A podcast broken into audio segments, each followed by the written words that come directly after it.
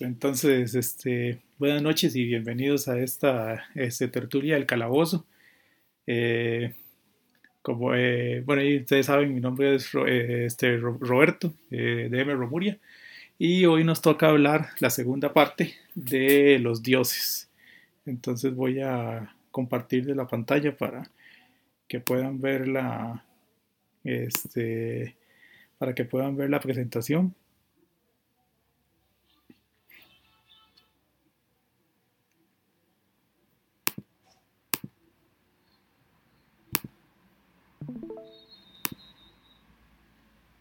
Y aquí estamos. Entonces, este, bueno, los dioses de Feirun. en la ocasión anterior habíamos hablado de algunos de los dioses y este, habíamos dicho que se iban a hacer diversas entregas porque la lista es muy grande. O sea, hay una eh, enorme cantidad de, dioses. Entonces hemos ido como agarrando pequeños este, segmentos para poder este, verlos, un, verlos en detalle. Este, también, digamos, en la charla anterior hablábamos de que hay ciertos eventos que este, tienen un impacto dentro de la dinámica de los dioses y que a su vez afectan al mundo. Entonces, digamos, en la charla de hoy vamos a, vamos a ver que este, para los dioses que vamos, que vamos a abordar en esta noche, este, es muy importante lo de este, el tiempo de los problemas.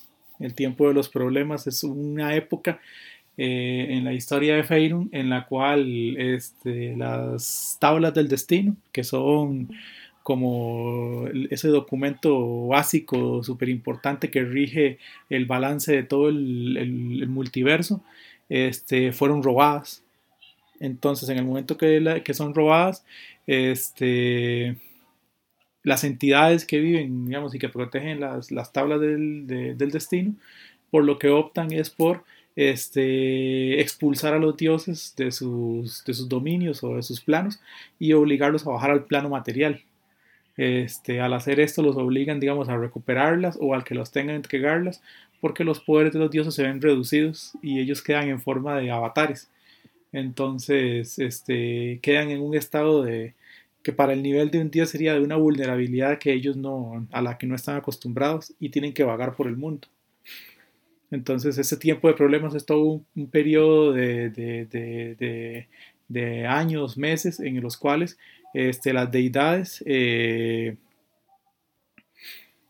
eh, las deidades tienen que recorrer el, plano material y interactúan de una forma más cercana con, este, y con las diversas razas que, que pueblan eh, el mundo.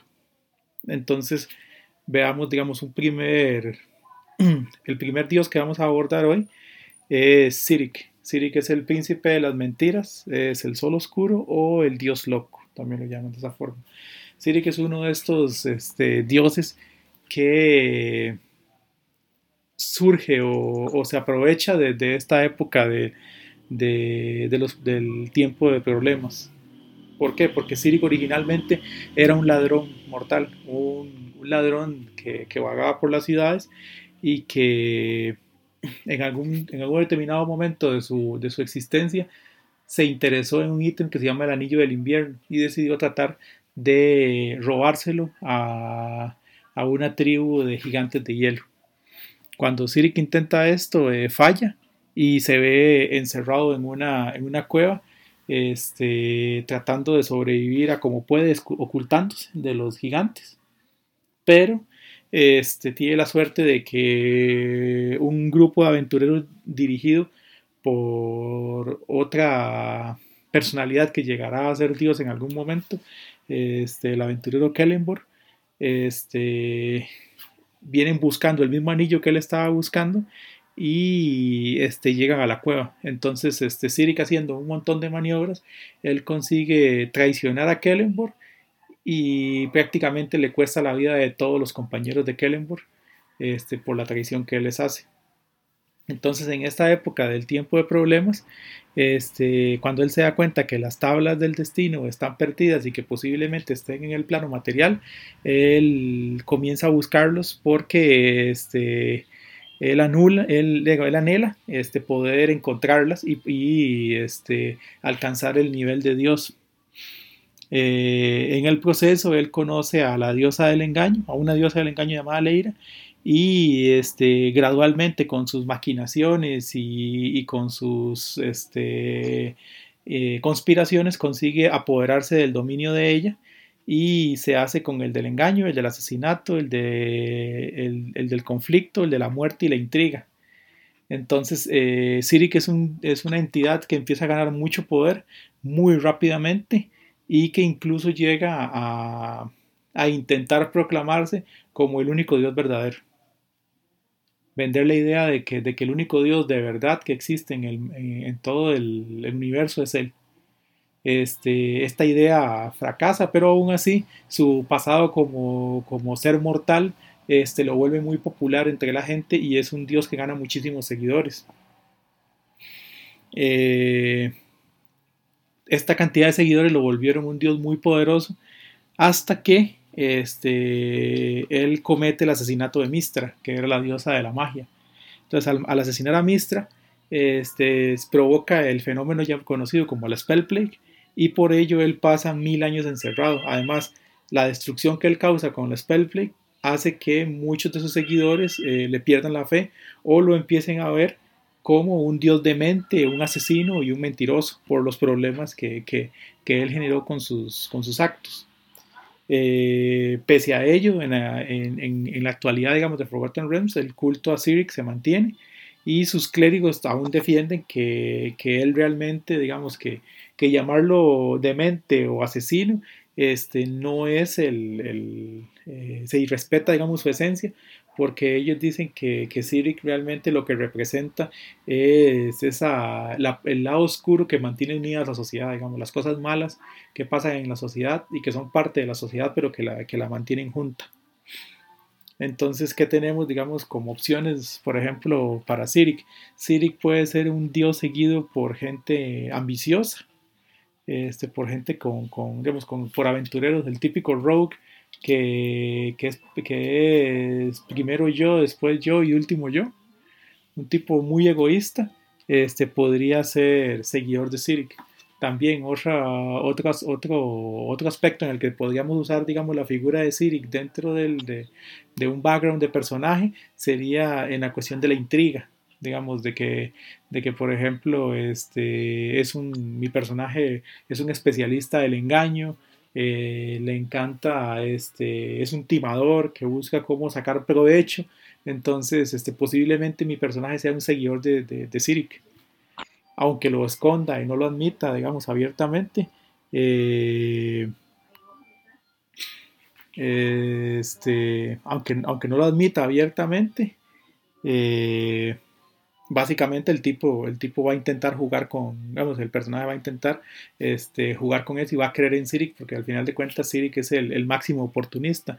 Y obviamente el tipo en sí este, también tiene la cuestión de las mentiras, de que, de que un mentiroso compulsivo posiblemente sea seguidor de Sirik también. Eh, es algo que se va a manifestar. Ahora bien, un, los seguidores de Sirik en el mundo se caracterizan por ser sadistas, por ser intrigantes y por su ambición. Eh, incluso, digamos, entre la gente, por ejemplo, entre el pueblo llano, tal vez yo no sea seguidor de Sirik, pero si estoy anhelando, digamos, si estoy pensando eh, en, no sé, en robar o en asesinar a alguien o, o, que, o que estoy timando a alguien y quiero que el timo salga bien, este, pues ese tipo de personas, aunque no sean creyentes de Sirik, posiblemente le van a rezar ante la situación de, ante la, posibilidad de que, este Dios este, me, ayude a alcanzar mi objetivo de, este, conseguir el, éxito, digamos, en la misión que me estoy proponiendo. Hay una frase que se usa en reiteradas ocasiones, digamos, en, en, en dentro del continente, que la gente suele decir, un sol oscuro se levanta o un sol oscuro me ilumina. Eso se debe a que a Sirik le llaman el sol oscuro, entonces es una forma de decir, de decir que hay riesgo o que algo huele mal. O que hay una situación, digamos, que no encaja del todo, que hay algo muy sospechoso dentro de, cómo están este, este, maquinando las cosas. Entonces, este, eh, ahí es, un aspecto, digamos, a tener en cuenta, eh, digamos, para, para, si estamos este, o si queremos darle a nuestro personaje como un aire más de pertenencia y todo, o inclusive frases dentro de algún documento, una cosa así que digan, este, creemos que un sol oscuro nos está iluminando, una cuestión así, posiblemente sea una alusión a que hay algo o una trama o que estamos en medio de una situación de que alguien está manipulando las cosas. Entonces, este, este dios Siri, que es un dios muy caótico y que ha generado muchos problemas, mucho conflicto.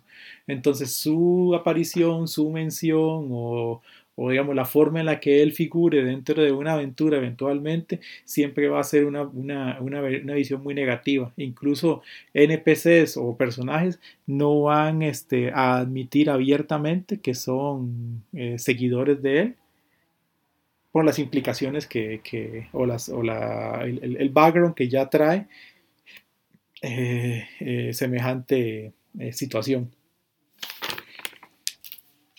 Pasando a otro de los dioses, tenemos a Denir, que Denir es el señor de los glifos y las imágenes, es el primer escriba y también lo llaman el escriba de Okma. Okma es otra deidad que veremos en otro momento, pero en el caso de Denir, Denir es un dios de la literatura dios de literatura y este bueno no tenemos a, Beto hoy aquí pero eh, se le considera el patrón de los artistas y los escribas. Entonces eh, se relaciona mucho con ese lado bárdico que, eh, que, que, algunos digamos que, que, a Beto le gusta, le gusta tanto. Se considera digamos que Denir fue el que creó una eh, un objeto que se llama el metatexto. El metatexto lo que hace es describir, como decirlo, de forma numérica eh, la, la, conformación o la forma del multiverso.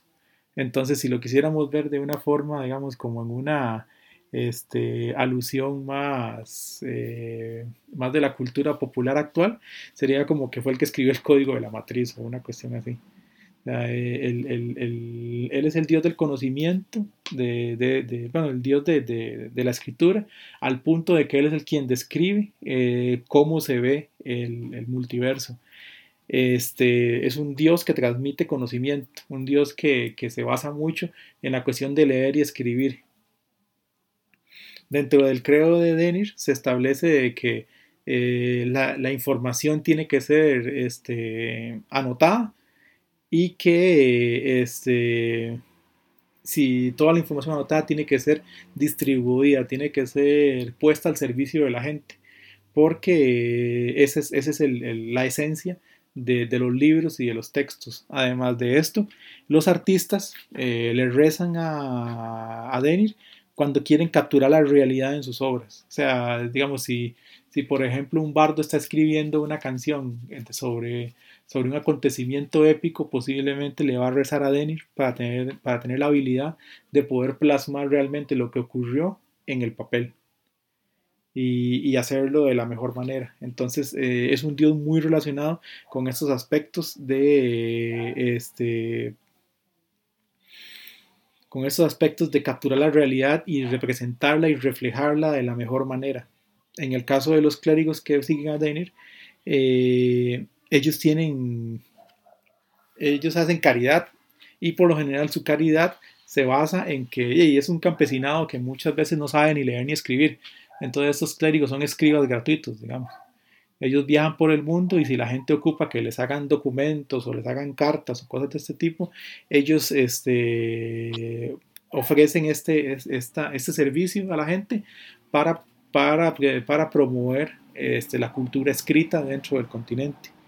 Eh, se considera el, que sus seguidores son muy individualistas porque este, normalmente el, como buen artista siempre hay un cierto recelo profesional entre ellos y, entonces este, es mucho de, de, mi producción, lo que yo hago, este es mi trabajo este, y muy celosos con ese tipo de cosas, digamos, no, no, no tienen un sentido comunal este, muy fuerte entre ellos. eh, tienen una particularidad que me llamó mucho la atención y es que son una de las pocas este, credos o religiones que tienen un, un, texto, un texto sagrado. Ellos reverencian un tomo que se llama el tomo de la armonía universal. Entonces este texto obviamente fue escrito por, por Denir y este, en sus iglesias o en sus templos que se parecen mucho digamos a lo que serían los, los este, eh, los templos medievales con, con, el montón de monjes este, copiando obras para, para reproducirlas por el mundo. Eh, en, esos en, estos templos por lo general hay, hay una copia de este tomo o se exhibe, digamos, entonces esa es como la obra por la que ellos sienten el mayor respeto y este, por la que este, más reconocen a su deidad. Entonces, en este caso, digamos, para un personaje que sigue a Denir, por ejemplo, se podría trabajar en que sea muy individualista. O sea, por ejemplo, eh, un bardo muy receloso de lo que hace, este, que no le gusta, digamos, este, que tal vez trabaja con la pari, pero no, pero cuando llega el momento, digamos, de, hacer sus obras o de, o de ayudar a la gente o, de producir algo, él se va a aislar y se va a mantener un poco lejano porque este, es su trabajo y hasta se considera casi una cuestión religiosa por ese tipo de producción. También está el asunto de la caridad, digamos, de muchas veces uno no lo, no lo, no lo en las campañas es, a veces es un toque complicado verlo, pero claro, digamos, entre ese montón de entre, entre un mundo tan rural y tan campesino, este, la escritura eh, viene siendo un, lujo de ciertas clases y de ciertos grupos. Entonces, este, el, simple hecho de poder escribir una carta para un campesino es algo que, realmente le ahorra al campesino tener que buscar un notario o tener que buscar, eh, tener que pagar un servicio. Entonces, ese tipo de cosas se pueden ver como caridad sin tener que donar oro directamente, porque tal vez para el campesino el oro y le va a funcionar, pero no le va a resolver, este, por ejemplo, el, tener que comunicar algo al noble que, no, que, tiene que mandar una carta o cosas de este tipo. Otro, otro aspecto de, sobre la, la cuestión de los de, de, un personaje que pueda haberse influido con la cuestión de Dennis es que son, son muy liberales. O sea, este, ellos, ellos en, en, esta variedad de artes que, que siguen, eh, básicamente ellos pueden eh, ver, diferentes este, este, aspectos de la vida eh, a la hora de transcribir cosas o incluso a la hora de recibir un dictado de algo, pero ellos no van a juzgar el contenido del texto. Lo importante es que refleje la realidad. Si está reflejando la realidad, el texto puede ser muy crudo o puede ser este, eh, muy fuerte, pero lo importante es eso, lo importante es que sea un reflejo de, lo que pasó en realidad y no tanto este, que, juzgar si lo que pasó fue bueno o fue malo. Es una cuestión muy neutra hacia los acontecimientos. Entonces, eh, esta, de, esta deidad Denir eh, viene siendo una deidad mm, eh, neutral porque no juzga, digamos, el, si el conocimiento en sí va a ser bueno o va a ser malo. El conocimiento está para usarse ya queda responsabilidad de cada quien cómo lo use. Entonces es, muy como, como, como, una línea de pensamiento hacia la neutralidad. Eh, otro de los dioses, y este es, un, este es un caso bastante particular, se llama Eldat. Eldat es una diosa. se la conocen como la silenciosa, la madre de las aguas o la guardiana de las arboledas. Eh, es una diosa de las cascadas, pero además es de la paz y de los claros en el bosque. Eh, hay, mucho, hay muchas dudas, digamos, sobre el Dad, porque la deidad en sí tiene un carácter muy reservado y silencioso. Entonces ese, ese aspecto tan retraído del dios hace que sea más difícil entender quién es o, su parecer sobre muchas cosas, porque su interacción hacia el plano físico es, muy, muy leve. Eh, sus seguidores eh, creen que, es una diosa que da serenidad, que da sanación y que da confort.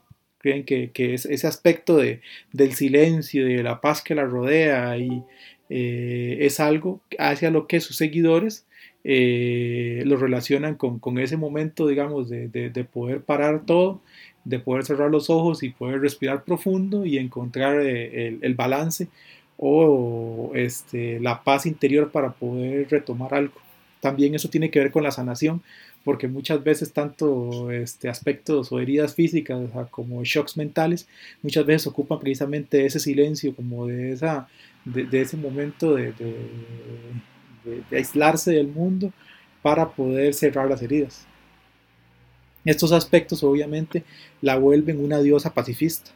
Es una diosa, digamos, que no, que no cree en, la agresión, y que este, se, eh, se opone o, se considera que cura la locura, que, ella, ella, le ayuda a, los, a las mentes a recuperarse y que promueve precisamente recuperar ese, ese balance, esa paz, este, contrario a la locura que, que, es vista como todo un caos. Entonces, eh, en muchos, digamos, en, los druidas muy, muy, muy comúnmente consagran sus lugares de reunión a, a Eldad como una forma de devolverlos de verdad a un punto de, armonía religiosa, de, respeto hacia el ambiente natural y de este, cordialidad y paz alrededor, digamos, de, su orden druídica. Eh, ahora bien, no es una diosa que sea exclusiva de... No es una diosa exclusiva de los, de los druidas. Las comunidades rurales la, la reverencian. Y de hecho, este, eh, es muy común, eh, por ejemplo, digamos que, una, que, un pueblo, que un pueblito rural o alguna comunidad aislada tenga un lugar sagrado en su honor y que se use para curación o para meditación. Entonces, digamos, ¿qué tipo de lugares van a ser estos? Digamos, por ejemplo, una eh, algún lugar que hay una cascada, una poza, este, algún espacio muy, muy natural, pero que más allá de, lo natural, eh, se caracteriza por ser muy silencioso y, tener un aura de armonía.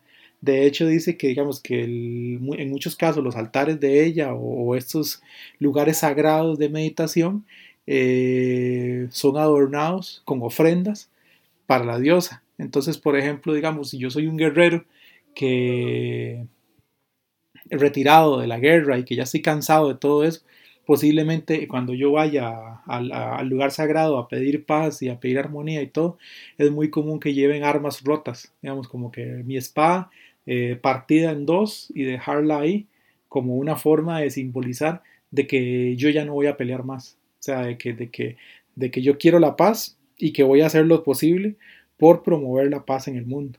Entonces e, e, es, es ese paso de, de reconocer que, que que mi, que mi, que mi, que mi interés en la violencia ya pasó y que ya no quiero volver a caer en eso. Los seguidores del DAD obviamente son este, clérigos que rechazan la violencia, que no creen, digamos, que la violencia sea una respuesta eh, que, que, se debe utilizar y que este, puede ser que ellos hayan recurrido a la violencia en épocas pasadas, pero que ahora más bien este, eh, usan ese conocimiento para promover precisamente cerrar las viejas heridas y tener paz. Ahora bien, este culto, este pacifismo no son grupos grandes, ¿verdad? Son, son como pequeños eh, este, grupos, eh, incluso en muchos casos son este, viajeros, misioneros, que, que llevan el mensaje del DAD por el mundo y que además visitan los santuarios para velar que, el ambiente esté, sea digno de la diosa y que el lugar esté en buen estado, que se mantenga cuidado. Entonces, este, es, común, digamos, este, sería común, por ejemplo, encontrar a una de estas personas en el camino o eh, eventualmente a, este, meditando en algún, frente a algún río o alguna cascada o incluso limpiando, una, digamos, limpiando el pasto, recogiendo hojas o, digamos, este, dándole un mantenimiento a un, a un, espacio natural, eh, sería común poder verlos ahí.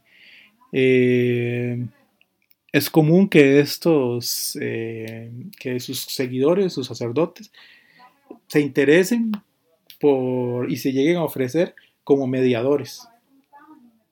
Los seguidores del DAT eh, van a dar ese paso adelante y, van a, a, ofrecer sus servicios de negociación, siempre y cuando sea una negociación pacífica, digamos, ya sea entre dos familias, entre gremios, inclusive entre reinos. Eh, eso sí, ellos siempre van a tratar de mantener esa neutralidad y que la situación se solucione de la mejor manera y siempre pacífica.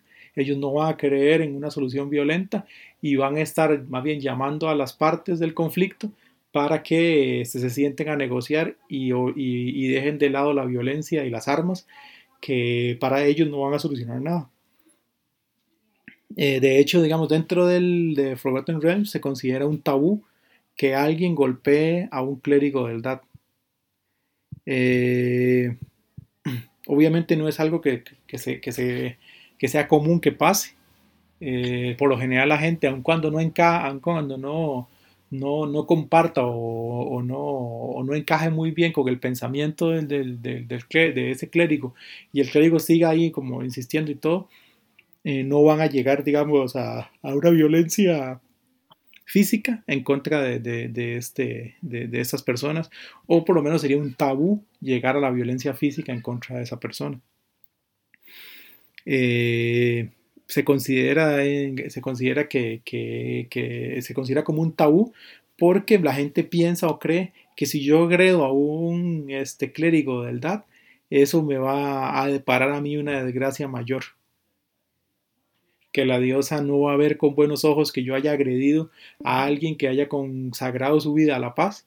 Entonces, este, eso me va a generar en algún otro momento una desgracia mucho mayor que el daño que yo le pude hacer al clérigo. Y obviamente también es, eh, la situación va en dos sentidos. Entonces, en este caso, eh, esos clérigos eh, no van a buscar problemas, no va a ser el, tipo de, sacerdote que va y encara y empuja a la gente o que va a tomar una posición de, de, que soy el gallito del pueblo, sino que lo que van a hacer es este, más bien como hacer sus observaciones, pero mantener siempre como una distancia y como una cuestión respetuosa, sin llegar a la agresión ni física, ni, ni, verbal, ni de ningún otro tipo. Ellos van a expresar su parecer al respecto. Entonces, cómo podemos eh, usar, digamos, al DAT dentro de backgrounds o dentro de la dinámica de personajes. Eh, por ejemplo, cuando somos negociadores. O sea, digamos, por ejemplo, que la pari queda en medio de un conflicto y le tocó negociar entre elfos y enanos porque hay un, hay un desacuerdo por, por, por algún motivo, no sé, alguna cueva, un recurso, eh, un río, por lo que sea que estén peleando. Entonces, el momento que la pari admite la responsabilidad de ir, negociar y hablar con la gente y todo, y, y, hacen un compromiso en, en conseguir la, la, mejor solución, ahí están dentro de, de, un espacio que eh, es natural para el DAT. Entonces, aun cuando yo no sea un, creyente fijo del DAT, yo podría eventualmente rezar a la diosa eh, por inspiración o por este, tener esa posibilidad de tener esa posibilidad de alcanzar una negociación exitosa. Igual, digamos, si mi personaje es un personaje que yo le pongo el background de que, de que él es un veterano de guerra, que, que, experimentó muchas pérdidas en el conflicto, que tiene traumas de guerra, entonces muy posiblemente mi, mi, mi personaje podría estar siguiendo a Eldad, no porque él se haya formado dentro de ese culto, sino más bien como una forma de dejar atrás y pasar la página con respecto a, a los traumas que le dejó el conflicto y a las y, poder este eh, sosegar digamos las pesadillas o, o los traumas que está experimentando por su experiencia bélica Otro aspecto, digamos, por ejemplo, y, siendo el más, el más claro de esos aspectos, tenemos, por ejemplo, eh, que son naturistas. Entonces, por ejemplo, un druida tendría, por ejemplo, un druida, un paladín de los antiguos, o incluso este, un Warlock de, del Arfey, posiblemente eh, podría sentir simpatía o hasta eh, adorar, digamos, a Eldad, tal vez no en su aspecto, eh, no en ese aspecto pacifista tan, tan puro, pero sí en el aspecto de, ser una diosa de la naturaleza, de ser una diosa de las aguas, de los ríos, entonces es mucho de cómo lo queramos ver, incluso este, eventualmente con estos dioses que hemos visto hasta el momento, también se pueden usar, digamos, para, una aventura, por ejemplo, digamos, eh, alguna una maquinación de Sirik o algún culto de Sirik que está tratando de, hacer una artimaña y tomar el control del reino o promoviendo un gran robo o haciendo maquinaciones para permitir que, que uno de sus sacerdotes llegue a ser el, eh, el nuevo el nuevo Lord, Lord, director de la ciudad, por ejemplo. Entonces, una, podría haber toda una trama alrededor de eso con elementos del culto de Sirik. O en el caso de, de Denir, un documento, un libro valioso que fue robado, que tiene información vital sobre, sobre algún aspecto de, de un lugar específico o, que, que, recopila la ubicación de algunas antiguas este, ruinas o tesoros o incluso de, criaturas que fueron selladas porque se consideraron muy peligrosas. Entonces, todo esto, todo esta, alrededor de esos podríamos construir un, ya sea un one shot o incluso este, construir una aventura. Para el caso del DAR, tal vez sea un poco más este, complicado verlo, pero podríamos tal vez trabajar que la diosa en sueños se comunica con, la pari y que la misión de la pari es precisamente evitar el estallido de una guerra, haciendo de negociadores pacíficos y que ella en su, en su silencio y en su misticismo lo que hace es mandar imágenes en sueños a los aventureros para que ellos ayuden en el, en el proceso. Ahora bien, vamos a, otro de los dioses. En este caso vamos a hablar de Gont. Gont es, un, es conocido como la inspiración divina, el dador de maravillas y el hacedor sagrado de todas las cosas. Gont es un dios interesante, es un dios de los herreros, de los leñadores, de los ingenieros, de los inventores, de los joyeros. Eh, es un dios al que es un dios de los trabajadores y principalmente de los trabajadores que fabrican y construyen. Eh, él es muy popular, obviamente, entre, entre razas eh, con, con una inclinación hacia la, hacia, este, la inventiva. Por ejemplo, los gnomos de roca eh, muchos son este, seguidores de Gont. Ahora bien, Gont comparte este dominio con otros dioses del conocimiento, como Ogma, como Denir, como Milil, pero la diferencia está en que él va más hacia la fabricación de objetos y hacia la construcción. Si nos ponemos a pensarlo un poco este, este, ya en, propiamente en mecánicas, es, el dios perfecto para un artífice, digamos, porque por, las características de los artífices como, como clase, este, la, el, el, dominio de Gont este, encaja perfecto. Incluso para un clérigo de forja funciona muy, muy bien también. Entonces, ¿qué es lo que tenemos? En este caso, también tenemos que su culto son clérigos viajeros. Eh, que viajan por el mundo, pero estos van ofreciendo sus servicios a pueblos pobres. Entonces, ¿qué es lo que pasa? Por ejemplo, digamos, un pueblo que, que carece, digamos, de, de, un eh, herrero, uno de estos, de uno, uno de estos que este, clérigos podría eventualmente asumir el rol de, de, herrero, ayudarles eh, con, algunos trabajos y después retirarse del pueblo una vez que él considere que ya haya cumplido su misión. Lo mismo pasa con, con, leñadores, con ingenieros. Entonces el aporte de ellos es un aporte que es muy respetado por la gente porque es muy palpable. Eh, es, un, es, un, es, un, es, un, es un tipo de impulso a los pueblos con cosas prácticas que ellos ocupan. por ejemplo, alguien que trabaje la madera y que les arregle todos los, le, arregle todos los picos y las palas y todo, o incluso que les ayude a construir cabañas, un almacén más grande, este, o, que, le, o que les ayude a construir un molino de viento. Es, una cuestión más de, la practicidad.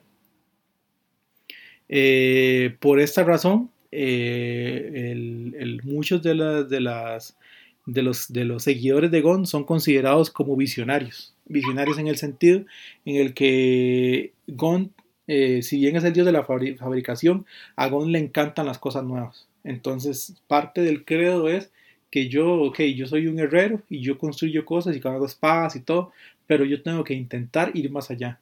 O sea, de verdad, eh, buscar aprovechar al máximo mis habilidades para crear cosas nuevas que le sirvan a la gente. Entonces, ese tipo de creaciones es lo que más eh, alegra, digamos, al dios Gont.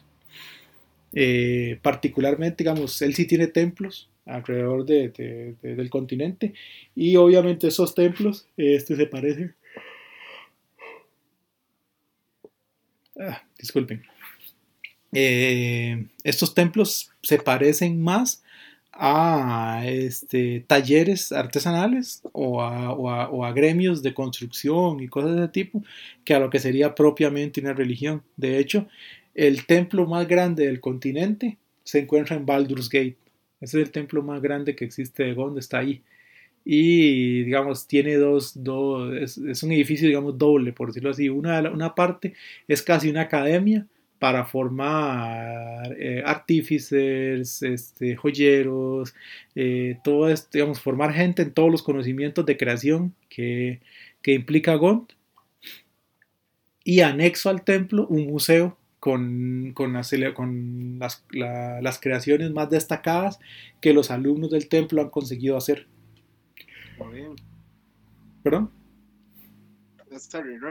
Mm, Entonces, este, en este caso tenemos, digamos, el, ese templo, digamos, de, de, Gont en Baldur's Gate, que es el, más, el más grande, digamos, de, los templos. Entonces, ¿qué opciones tenemos, digamos, para Gont? Eh, obviamente van a ser personajes, digamos, mi, personaje, eh, un personaje que tenga, por ejemplo, el background de, de Gil Artisan o, un Artificer y gente que está buscando crear cosas nuevas. O sea, no es solo eh, el aventurero, sino es que yo quiero conseguir eh, hacer algo. Estoy interesado en construir la mejor, el mejor barco que exista. quiero llegar a, a perfeccionar mi, arma de fuego que inventé. Incluso, digamos, si queremos verlo de una forma más artística, quiero llegar a ser el mejor hacedor de instrumentos que hay en el continente. Ese tipo de cosas van muy mucho con, el, con un dios como Gont. Además de eso, tenemos que pensar, digamos, que son gente muy recursiva. O sea, este, son gente que va a tratar de aprovechar al máximo los objetos que tenga para crear cosas. Porque es parte de esa cuestión de, de ir más allá y de, y de, innovar. Muchas veces se, se dice que la, necesidad es la madre de la inventiva. Entonces, en, este aspecto, de, eh, si está en un momento de necesidad que hay que construir algo para poder pasar, aunque sea un puente o alguna cosa, este, no sería descabellado orar a Gont en busca de, de, de, su guía o por lo menos de su inspiración para, para encontrar una solución factible a, una, a un proceso creativo. Y obviamente ellos son, son, son creadores, o sea, es gente que, que, crea sus propios objetos y que busca trabajar en ese tipo de cosas.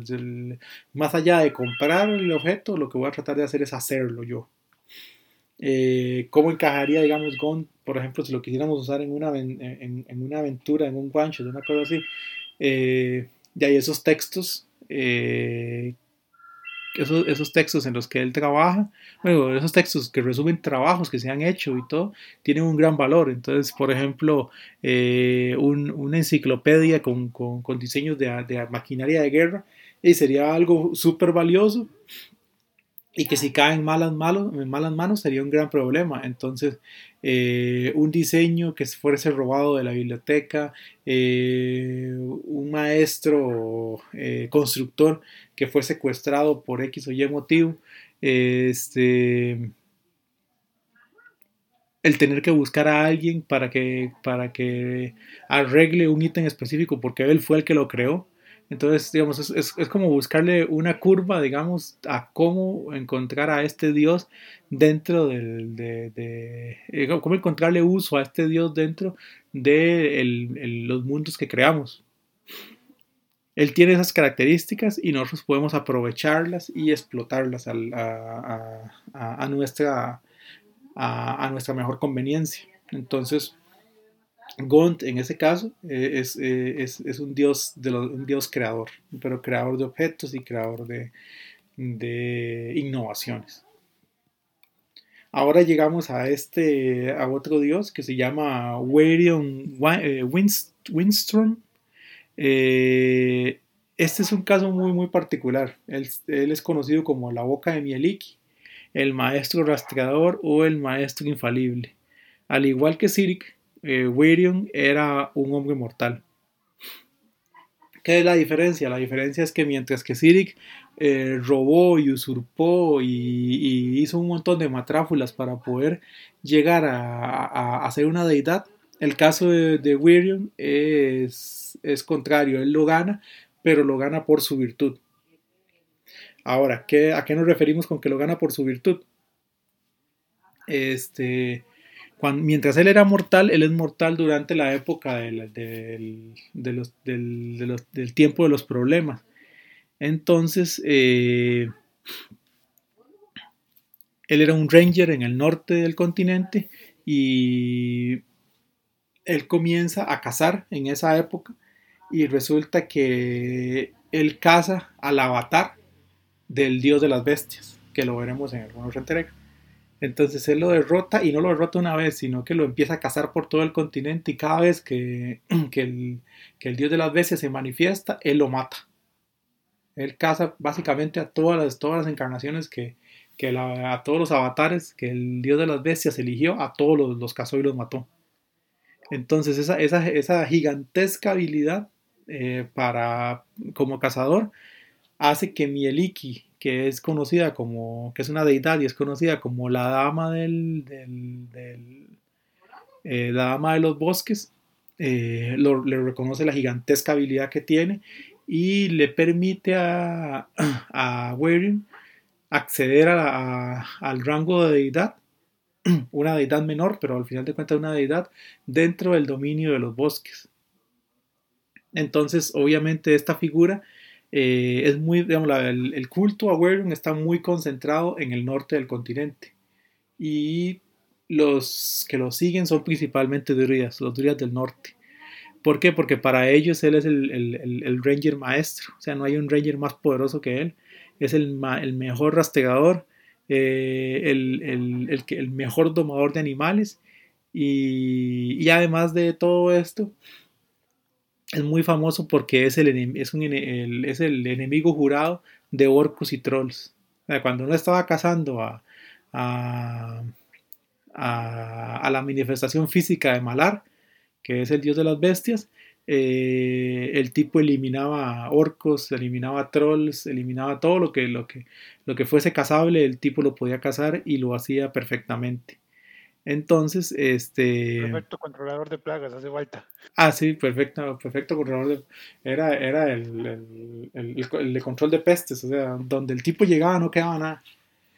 Porque er, era, era, era el maestro de los cazadores. De hecho, dice, digamos, que, que los, que los Rangers tienen una particularidad, digamos, los Rangers sienten hacia Mieliki, que es la ama del bosque, un, un respeto muy profundo entonces ese, ese profundo respeto hace que ellos la sientan como una diosa aislada y demasiado poderosa como para que un simple mortal le rece. Entonces lo que los Rangers hacen es rezarle a, a para que Wairion interceda ante Mieliki. el tipo eh, este, llega a ser considerado como el intermediario entre, el, entre, los, entre los Rangers y la diosa.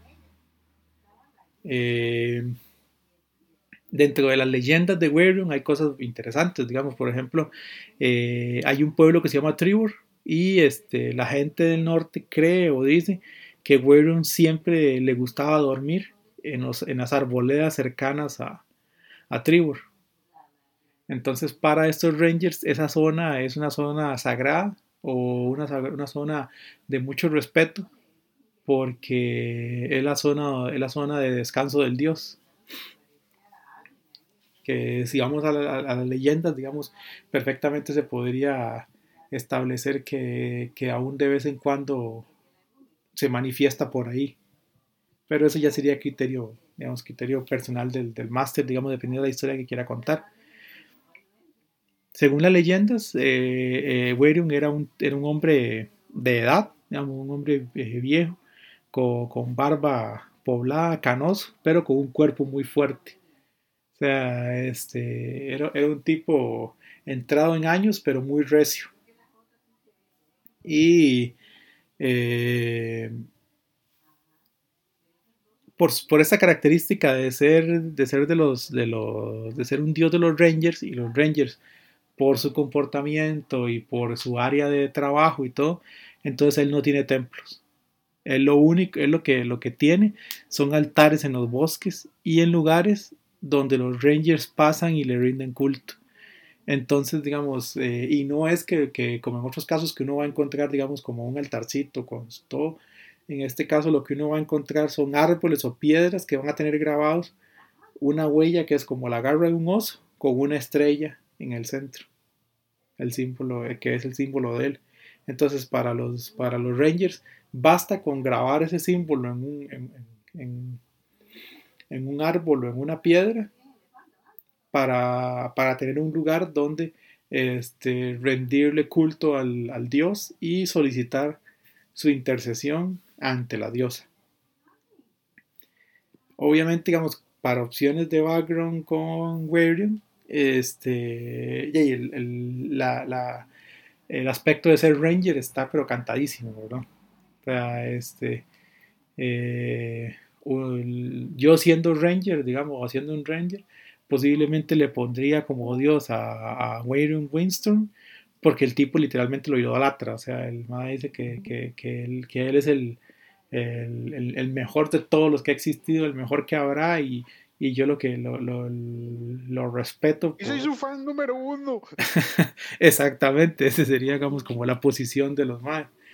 Después, este, también se puede usar, digamos, con los Outlanders, digamos, como con, con, estas, estos tribus de zonas alejadas, principalmente en el norte, que posiblemente también hayan tenido una interacción o en cierta medida son cazadores, entonces este, hayan aprendido de otros rangers o de, o de gente del norte el respeto hacia ese dios de la caza. Y también va a ser muy común entre los norteños entre, entre los habitantes de los, de los Ten Points, ahora que viene esta nueva aventura de Frozen Maiden que va a ser este, en el norte del continente. Entonces también sería posible encontrar ahí eh, creyentes de, de, de porque era, era, era, el lugar donde él vivió. Entonces es la, la, la celebridad local, por decirlo de alguna forma. Entonces, y digamos, si, si nosotros quisiéramos este, meterlo en, en, una, en un one shot o utilizarlo en una campaña que queramos crear, en este momento, digamos, lo que se me viene a la mente como, como una opción sería que la pari en algún momento, estando acampando en un lugar y todo, se les manifieste el dios, aparezca Waylon Winston y les dé por misión que tiene que cazar a una bestia. Que no es una encarnación de Malar, pero lo podría llegar a hacer si se le permite crecer. Entonces que él quiere que usted, que, el grupo de aventureros pruebe su valía cazando a, ese, a esa bestia, este, rastreándola y dándole muerte. Y que tal vez nada más les diga que mora en X o Y lugar y que la van a distinguir porque el pelaje tiene una marca en específico. Y a partir de ahí y construir una, una, una historia de cacería alrededor de, de este, de, de, este, de este dios de los Rangers. Entonces, por ahí podemos tener, digamos, como, como una opción o para hacia dónde caminar con este, eh, con esta divinidad. Pasando a la página, llegamos a, estábamos hablando de un dios de los Rangers eh, que por ejemplo usan armaduras de cuero, armas de rango basados en destreza, y llegamos a Helm. Helm es, eh, es otra cosa completamente. Es considerado el observador, el de los ojos que no duermen y el siempre vigilante. Siempre lo, lo es presentado, digamos, bueno, como pueden ver, su, su símbolo es un guantelete o un ojo, pero siempre en sus personificaciones o en sus manifestaciones físicas eh, es presentado como un tipo en armadura pesada que no se le ve el rostro. Eh, Helm es adorado por guardias, por la City Watch, eh, por órdenes de paladines. Este, ¿Por qué? Porque este, durante, digamos, lo que caracteriza a Helm sobre todo es su honor, es su compromiso con la palabra que dio, digamos, si él, si él se comprometió aquí va a hacer algo, lo va a mantener y lo va a seguir y lo, lo va a cumplir. Es, el, es un dios slowful eh, al extremo. Por ejemplo, hay una historia este, de, de Helm, bueno, eh, este dios de la vigilancia y la protección es venerado eh, por la gente que vigila las leyes o que da su palabra. Entonces, no es un dios bueno ni es un dios malo es un Dios honorable. Entonces, digamos, si yo dije que iba a hacer algo, lo voy a hacer, independientemente de que sea bueno o sea malo. Si la orden es hacer X o Y cosa, X o Y cosa se hará porque, porque es lo que, lo que es, eso es lo que se acortó. Lo importante es cumplir con lo que yo digo. O sea, yo no puedo, si me di cuenta a mitad de camino que, que, que si hago eso voy a generar un montón de problemas, pues y ya me tocó hacerlo. Porque, porque es una cuestión de, de, de, que mi honor está en juego. Ahora bien, digamos, para entender un poco esta lógica de tan, tan extrema, eh, podemos ver el ejemplo de lo que pasó durante, durante el tiempo de crisis. Cuando se, dio, cuando se da la crisis que se expulsa a los dioses, el único dios, digamos, que se mantiene eh, o que no es expulsado, digamos, y que se le encomienda una misión es a Helm eh, Helm lo que hace es este, apostarse en la escalera que lleva hacia los cielos y él no tiene el poder reducido, o sea, él sigue siendo un dios en toda regla. Entonces, este, hasta que no se devuelvan las, hasta que no devuelvan las tablas del, destino, nadie puede acceder con, a través de las escaleras, que es la única forma de llegar a los, a los cielos. Entonces, este, eh, Mistra la diosa de la magia, intenta subir las escaleras, intenta razonar con él, obviamente no consigue razonar con él, y después ella intenta forzar su entrada al cielo, pasándole por encima a él. Obviamente esto eh, genera toda una batalla entre, entre Helm y Mistra, y Helm termina matando a Mistra. Eh, los dioses mueren y reviven, entonces, y sobre todo Mistra es una que, durante muchas veces murió y revivió, entonces, en una de tantos ciclos, fue asesinada por Helm, intentando subir a los cielos, y, no porque Helm la odiara, porque de hecho, según la leyenda, cuando él la mata, eh, hay un gran estallido en, los cielos y se forma un cráter en una región de la Tierra, y que Helm, digamos, al, ver el resultado de la batalla, este, él lanza una, él llora, entonces él, libera una única lágrima que cae a la tierra y antes de tocar la tierra, él la detiene con su magia y la convierte en una joya. Entonces, este, aun cuando él apreciaba mucho a Mistra, no le tembló la mano en matarla porque él tenía que cumplir con su deber de no dejarla pasar. Y para él el, deber fue más importante que su amistad o su respeto por, por la diosa de la magia. Eh, según los seguidores de Helms, eh, ellos enseñan que se debe estar preparado para... Eh, que se debe estar preparado eh, contra el enemigo siempre. O sea, que yo siempre tengo que estar vigilante, siempre tengo que estar listo para la amenaza que viene. Entonces, este, uno de los aspectos de su credo es la paciencia. O sea, porque puede ser que, que, yo, que mi trabajo sea vigilar una torre y tal vez pasen cuatro o cinco meses y no pase nada, pero yo tengo que ser paciente y tengo que mantenerme vigilando porque ese es mi deber. Después también es un Dios que ve con buenos ojos o aplaude la planificación. O sea, no es solo vigilar, sino estar preparado para la amenaza que, que en algún momento llegará. Entonces es, eh, eh, es la idea de, de, pensar, de establecer formas de defensa, mejorar la, los, protocolos, eh, tener una estrategia de cómo luchar contra algo. Y obviamente la fidelidad a un juramento. Para él no hay nada más importante que ser fiel a lo que se jura, a lo que se juró. Entonces, para él eso va a ser esencial. Es ese, ese aspecto, digamos, ese hecho de que, de, que, de, ser fiel al juramento, puede ser que, o, provoca, digamos, que mucha gente lo vea como un Dios sin misericordia e inflexible. Porque para, para él las cosas son de una forma y así tienen que ser pese a, pese a, ser visto algunas veces con inmisericordia, este, hay templos en las, en, las, diferentes ciudades y es un culto extendido, el culto a Helm.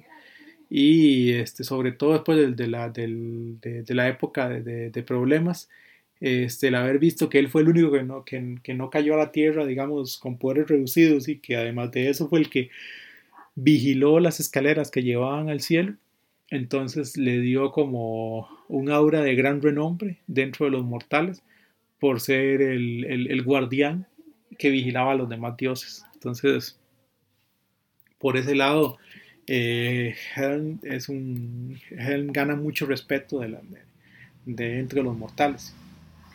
Ahora bien, ¿qué opciones tenemos con Helm? Obviamente, este, Helm es una opción natural para un paladín. Eh, es, eh, es, un... Eh, la clase de paladín se beneficiaría mucho, un paladín se puede beneficiar mucho del culto a Hel, porque de todos modos el, el paladín tiene que apegarse a su juramento.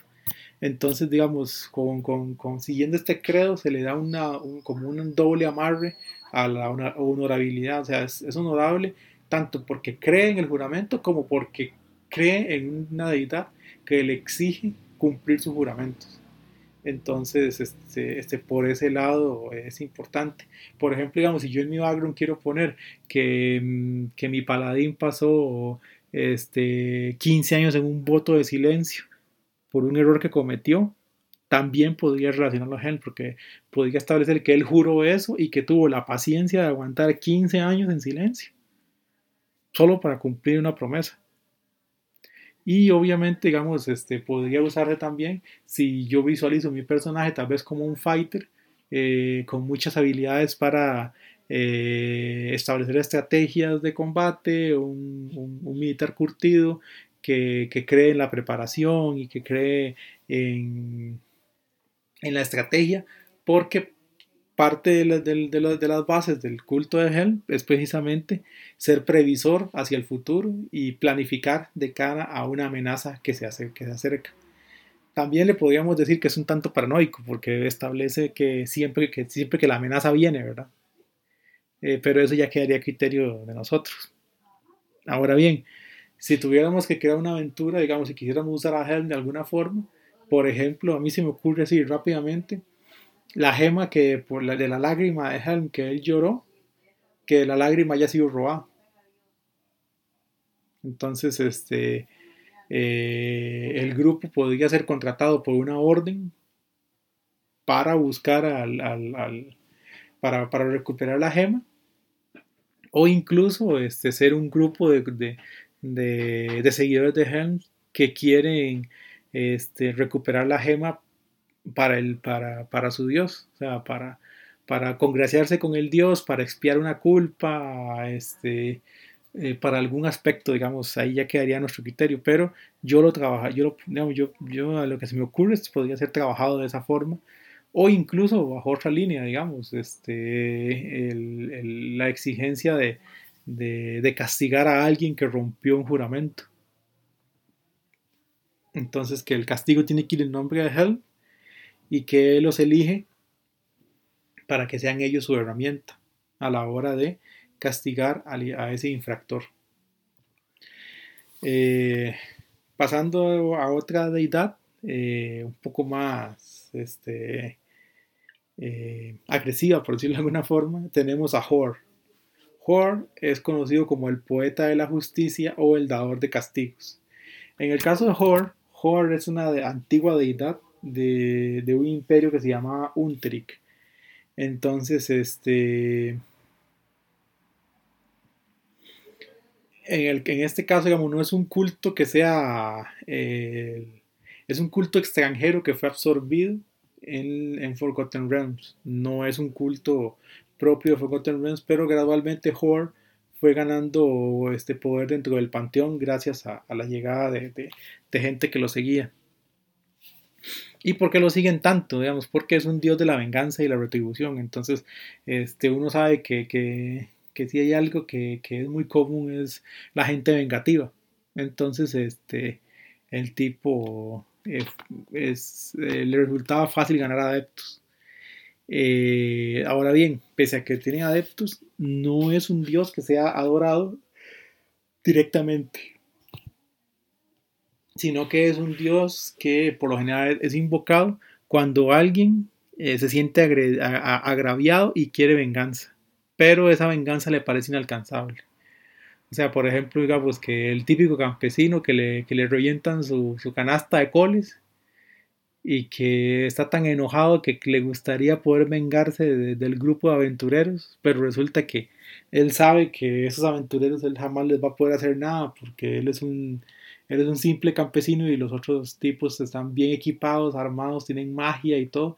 Entonces, en una situación como esa, el campesino podría eh, rezarle a, a Hor o invocar el nombre de Hor como una forma de de aspirar a, que, a que en algún momento, eh, si él no puede vengarse, al menos que el Dios les haga pasar algo malo para que este, para, para poder considerarse por lo menos el, considerar que hubo un desquite para él. Eh, en ese sentido, eh, es común, digamos, que la gente le rece, pero también que se les que, escriban, digamos, que se hagan eh, cartas o que se ponga por escrito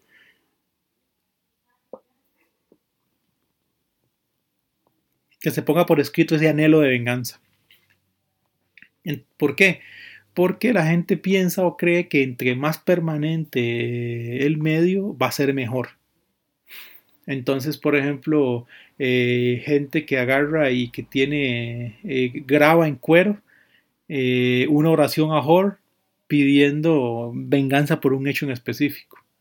O, digamos, grabarlo en una piedra o cosas de ese tipo, digamos, como para que la exigencia, digamos, de esa venganza que a la que yo estoy aspirando se cumpla. Ahora bien, Hor originalmente, digamos, era, el, era, un, era, un, dios ciertamente de la venganza y la retribución, pero se consideraba un dios de la justicia, digamos, como lo que sería el código Amurabi de, Amurabi, de ojo por ojo y diente por diente. Lo que pasa es que como fue pasando el tiempo y las leyes se fueron diversificando, entonces la venganza dejó de ser algo, eh, ¿cómo decirlo? Algo ocasional o, no, no ocasional, sino algo que estaba contemplado dentro de los parámetros legales para convertirse en algo egoísta y personal que está fuera de las cuestiones legales, que ya establecen castigos, pero que son castigos impersonales. Entonces, en, ese proceso lo que, terminó pasando fue que Hor se fue volviendo cada vez un dios más oscuro con respecto a, su, dominio. Eh, entonces, eh, Hort eh, es este, reverenciado o la gente asume su poder cuando alguien culpable recibe lo que se merece, pero sin intervención de la justicia. Por ejemplo, el, el líder de los ladrones que ha atemorizado al pueblo durante 15 años, digamos, y que un día cabalgando, este, un troll lo ataca, mata al caballo y se come tanto caballo como, como el líder de los ladrones. Entonces, en una situación como esa, la gente le daría gracias a Hor porque considerarían que, que, ese troll que mató al Mae era la forma en la que Hor se estaba vengando, estaba vengando a, a la gente que, que, sufrió bajo la, bajo la que, le, que le pidió que castigara al bandido. Ahora bien, hay otras formas más físicas en las que la gente ve la mano de, de Hor o cree ver la mano de Hor. Digamos, por ejemplo, eh, la leyenda urbana de que cuando, cuando un hecho de venganza eh, ocurre, se escuchan tres truenos en el cielo. Entonces, la gente cree que ese golpe de tres truenos en el cielo es el anuncio de que Hor cumplió con lo que tenía que hacer, que alguien este, pagó lo que debía, con sangre pues, posiblemente. Eh, de hecho, esa creencia está tan arraigada que cuando hay ejecuciones en los pueblos, este, la gente hace sonar tres veces las campanas o tres veces un gong eh, para honrar a Hor eh, y reconocer la ejecución como una venganza justa a los ojos del Dios. Eh, obviamente, digamos, por sus características, este dios carece de altares o de iglesias, pero es, es muy popular entre los cazarrecompensas, que, que básicamente se podrían considerar como los que, los, que llevan castigo a los que resultaron heridos, eh, digo, el, que lleva castigo a los que hirieron a la, la gente y que se escaparon con eso. Y además de eso, es un dios de los carceleros, partiendo del hecho de que todos los que están en, la, en, las, en, prisión merecen estar ahí y que están pagando lo que hicieron. Entonces es un dios este, muy popular, digamos, para lo que son los carceleros. Como opciones para, para trabajar con Horde dentro del background, el típico vengador sea, la típica idea de, que, mi personaje está buscando a X o a, o a Y personaje porque me mató a mi hermana, a mi esposa, a mis hijos, lo que nosotros queramos.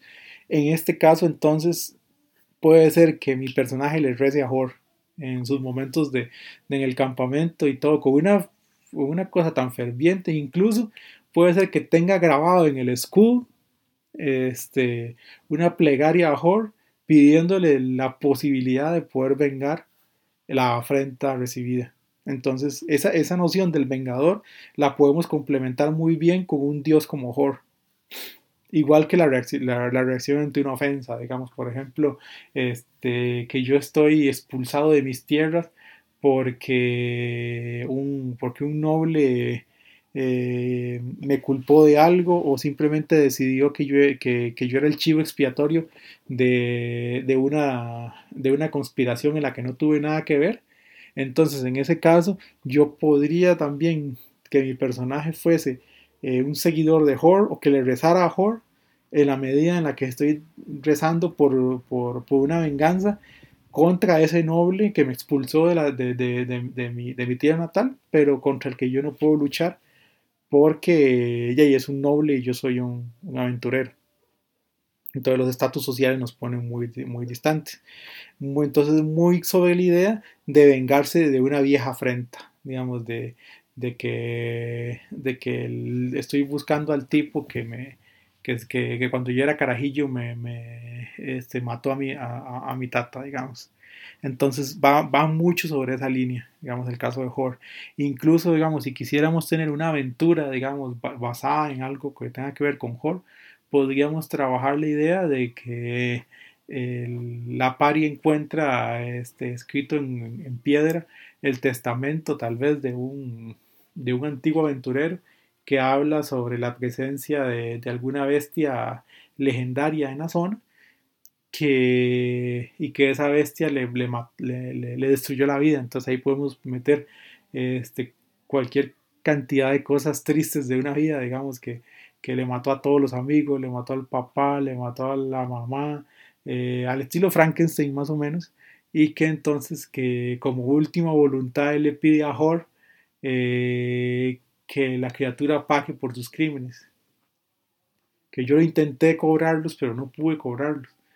Entonces, digamos, el, bajo, una, bajo una línea como esa, este, se podría trabajar la idea de que la pari es una, una herramienta de Howard para vengarse. Incluso la carta podría ser que la encuentren al final y que en el momento que ellos maten al villano se escuchen los tres truenos, estableciendo de que la venganza fue cumplida. Entonces es, mucho de la narrativa y cómo lo queramos manejar, pero este, este da, opciones y, puede enriquecer nuestras historias, que eso es lo más importante. Pasando a una, a una deidad eh, muy diferente, muy, muy diferente, casi que completamente opuesta, encontramos a Ilmater. Ilmater es el dios que llora, el que soporta y es el señor de la espalda rota. Entonces, ¿qué es lo que pasa con Ilmater? Ilmater es un dios que se basa en el sufrimiento, el martirio y la perseverancia. Eh, se supone, según el credo de Ilmater, es un dios muy antiguo y que eh, él sufre eh, por el dolor del mundo. Que uno de sus anhelos sería como poder absorber todo el sufrimiento del mundo y, y recibirlo él para que el mundo pudiese ser feliz y viviera sin sufrimiento. Pero al no poder hacerlo, entonces él lo que hace es consolar y ayudar a los que sufren. Eh, de hecho, digamos, este, según dentro de las historias y lo que se cuenta, los mártires, las personas que mueren como mártires, eh, son gente que, que, recibe la, que, que recibe su bendición si, si, si por ejemplo un, personaje este, eh, eh, muere, muere martirizado eh, por proteger a, una familia y no querer decir dónde están porque sabe que los va a matar y los van a matar y él muere en esa forma, entonces esa forma de morir sería un tributo a este o sea, o sería bendita bajo los ojos de Ilmater porque yo estoy dando mi vida por, por, evitarle el sufrimiento a alguien más y estoy haciendo mío el sufrimiento que le tocaría, digamos, normalmente a otra persona. Eh, esos, eh, los, sus templos, eh, los templos de Ilmater que están propagados, digamos, por muchos, por muchos espacios del continente, se caracterizan entonces porque ellos reciben a enfermos y ayudan a los heridos son este típico templo que parece más un hospital y en el que siempre están dando atención médica a la gente y que se, preocupa mucho por la caridad, por darles, este, porque la gente tenga techo y comida. Eh, es mucho sobre esa línea de, pensamiento de, hacer del mundo un mejor lugar a base de la caridad. Dentro de esta forma también, eh, estos clérigos o estos, estos religiosos eh, van a hablar en contra de, los torturadores, o sea, digamos, de la, de la gente que, usa la violencia para conseguir este, confesiones y todo ese tipo de cosas, ellos van a oponerse radicalmente a ese tipo de cosas y van a estarla denunciando y van a estar eh, jodiendo la vida, como se dice popularmente, eh, a quienes usen esos medios porque lo consideran una falta de respeto eh, al Dios y además de eso porque es un sufrimiento innecesario. Entonces van mucho sobre esa línea, digamos, de, oponerse a, que el fuerte aplaste al débil. los seguidores de, de Ilmater eh, se caracterizan por viajar a los peores lugares del mundo. O sea, este, esas zonas donde, donde la pobreza impera, así, de que, de que, de que son súper inseguras, los guetos más pobres de las ciudades, donde están la gente muriéndose de hambre, es ahí donde, donde esos clérigos van, precisamente para tratar de aliviar ese dolor y apoyar a la gente para para ser pacientes y soportar el sufrimiento al que están expuestos. Tan es así que no es este eh, que, digamos que realmente es muy común que los clérigos de Ilmater acudan a los campos de batalla a atender a los heridos. Entonces estos, estos clérigos recorren las zonas de donde han habido luchas atendiendo y, dándole curación a los soldados que caen al, piso y que en otras condiciones hubiesen eh, muerto por, por quedar ahí. Eh, esta gente va, los levanta y, los cuida y, los ayuda a sobrellevar el sufrimiento este, hasta que ya sea que los más se retiren o que este eh, hasta, que, hasta que ya sea que, que, los más se retiren a un lugar donde puedan ya dejar de lado la guerra o que la guerra termine o que los más mueran. Pero ellos van a estar ahí siempre, que haya una fuente grande de sufrimiento. Entonces, este, son gente que, que, que tienen, por la que los humanos, especialmente el continente, sienten un respeto muy, muy, muy profundo. De hecho, digamos, en, los pueblos humanos consideraría un tabú que alguien le haga daño a un clérigo de, de Ilmater. Este, y de hecho, ese, tabú humano tan fuerte se describe que ha hecho que otras este, razas empiecen o, tengan también este, un respeto muy, muy profundo por estos clérigos porque ellos no distinguen dentro del campo de batalla, o sea, este, ellos llegan y, no ven bandos, simplemente le dan la atención médica a cuanto herido hay.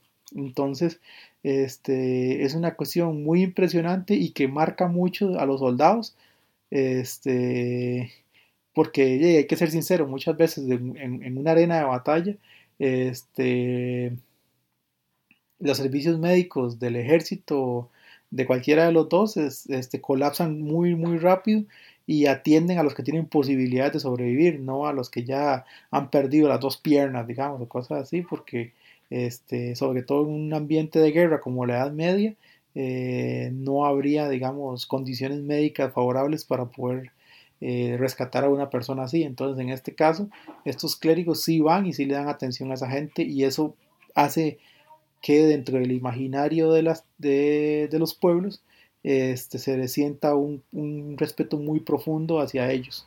Em, de hecho, digamos, ese respeto también se extiende en los pueblos. Por, entonces, porque estas figuras de Ilmater son el tipo de figura que inspira a la gente. Al ver lo abnegados que son, la forma en la que, en la que el oro que piden es lo básico para poder movilizarse, este, que, que, no gastan en ellos mismos, sino que terminan gastando en medicinas o en cosas para la gente, todo ese tipo de condiciones los vuelve como personas destacadas e inspiradas dentro del reino. Bueno, o dentro del continente realmente.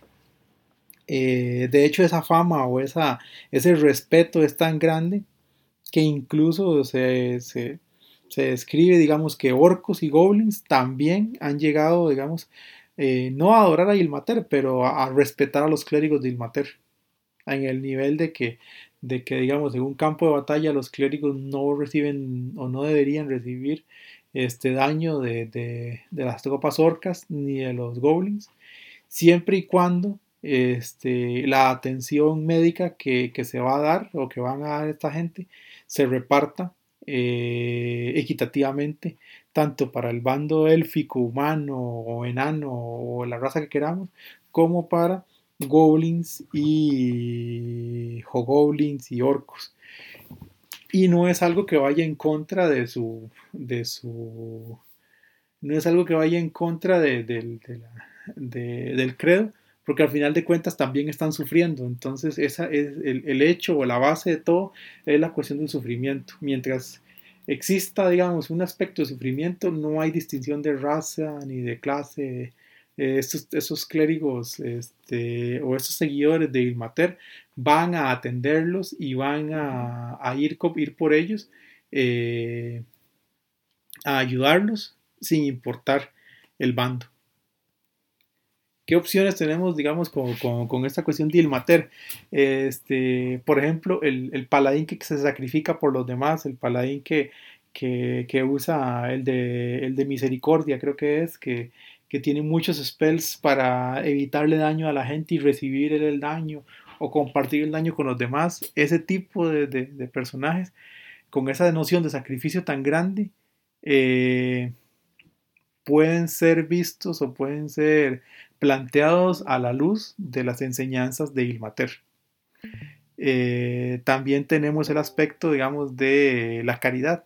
En este caso, para el caso de la caridad, lo que tenemos es gente que, que, da sus servicios, digamos, de, atención médica, de, apoyo, incluso este, que venga un pobre que, se está muriendo ahí arrastrando la carreta porque porque se pegó en el fango y no la puede levantar y que los aventureros van a ayudarle, ese, ese tipo de gestos y desinteresados eh, son los gestos, digamos, que le gustan a esta deidad. Eh, y ellos, y es una deidad, digamos, que, que, que, plantea siempre que hay que obrar con el ejemplo. O sea, que yo tengo que este, eh, dar el ejemplo de, del comportamiento que se tiene que tener para que los demás se sientan inspirados y sigan esa misma línea de comportamiento. Yo tengo que servir como, como, como, el, como un faro para guiar a los demás, por decirlo de, alguna forma. Ahora bien, Ilmater, este, dentro de su historial, eh, él es uno de los dioses que junto a Thorn y otros que forman como el núcleo de, de las deidades este, buenas, por decirlo de alguna forma, dentro de la línea de, Forgotten Realms. ¿Cómo lo usaríamos, digamos, por ejemplo, en una campaña? Eh, ahí, ahí, ahí, pasa mucho por cómo queramos ver la situación, pero por ejemplo, este, podríamos trabajar la idea de que hay un pueblo sufriendo y que, y que ese pueblo ocupa las medicinas. Entonces la pari tiene que, encargarse de llevar, bueno, está sufriendo por una peste y la pari tiene que llevar las medicinas a esa gente que se está muriendo, pero tienen que atravesar este, el, pantano más, eh, más desgraciado que se puedan imaginar, pero lo tienen que hacer porque ya fueron contratados y y van bajo el, el, auspicio de Ilmater, o incluso podría ser un trabajo impuesto por el dios para expiar una culpa o una cuestión, digamos, de ese tipo, pero, o sea, lo importante es, encontrar la forma, digamos, de eh, armonizar los aspectos para poder usar el, el, este, para poder usar el, este, la deidad y su contexto para nutrir nuestra aventura. Eh, otro de los dioses, eh, el último de hecho de, esta noche, es eh, Yergal o Hergal. Hergal es el escriba final, el despiadado y el senescal negro. Eh, Hergal es un caso muy este, curioso, porque lo describen como un dios calmo, inexpresivo y superformal. O sea, el, tipo no manifiesta casi emociones, es como una calavera. Y lo único que, digamos, y, sus interacciones por lo general son eh, completas y absolutamente formales, nada más de cumplir lo que tiene que, lo que, tiene que realizar. Eh, se, supone, digamos, que eh, Hergal era una deidad muy antigua y él dominaba el, digamos, los dominios o este, el, ámbito sagrado que del asesinato, de la muerte y de los huesos. Ese era como, como su dominio. Era un dios muy antiguo, pero según la historia, eh, en un determinado momento eh, Hergal se aburrió. Se aburrió de, ser el dios del asesinato, se aburrió de ser el dios de la muerte, se aburrió de ser el dios de los huesos entonces, este, cuando, cuando los tres muertos, Bane y sus compañeros, eh, que los vimos la semana pasada, bueno, que los vimos en la entrega anterior, este, lo buscan para matarlo y usurpar, el, usurpar su, su, dominio este, religioso.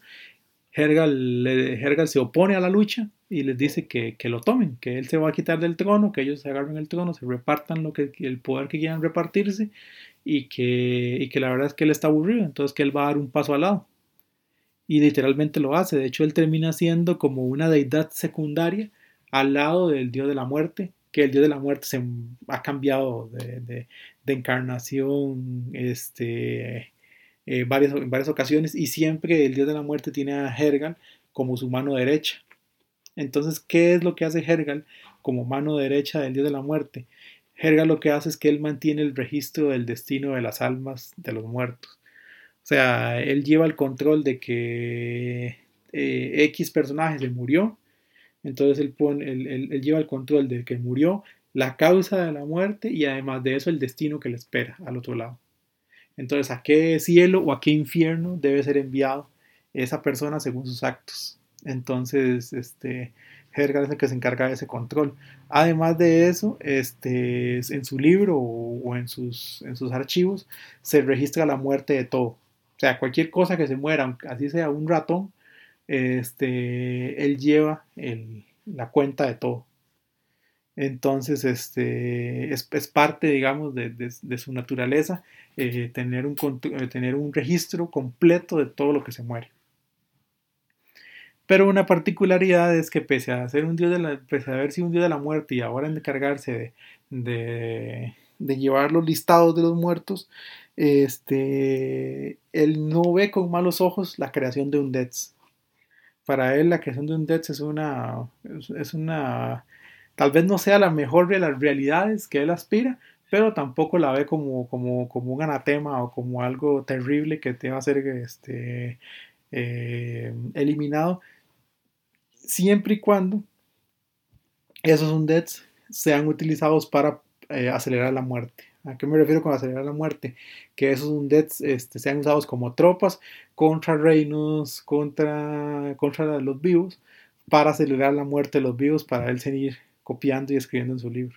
Entonces, digamos, mm, el hecho que se levante un undead no lo molesta, eh, siempre y cuando eh, este vaya a ser usado para atacar, no, no usado simple y llanamente para, para, para que quede bonito el undead que me va a servir la comida. O sea, va, mucho sobre esta línea. Eh, entonces, ¿qué es lo que tenemos, digamos, en el caso de Hergal? Hergal es un dios que es invocado en ceremonias fúnebres. Es un dios que, este, eh, cuando, si bien él tiene templos muy discretos o casi, casi inexistentes, es un dios de panteoneros y de, y de gente que se dedica, digamos, a cuestiones de entierro y ese tipo de, actividades.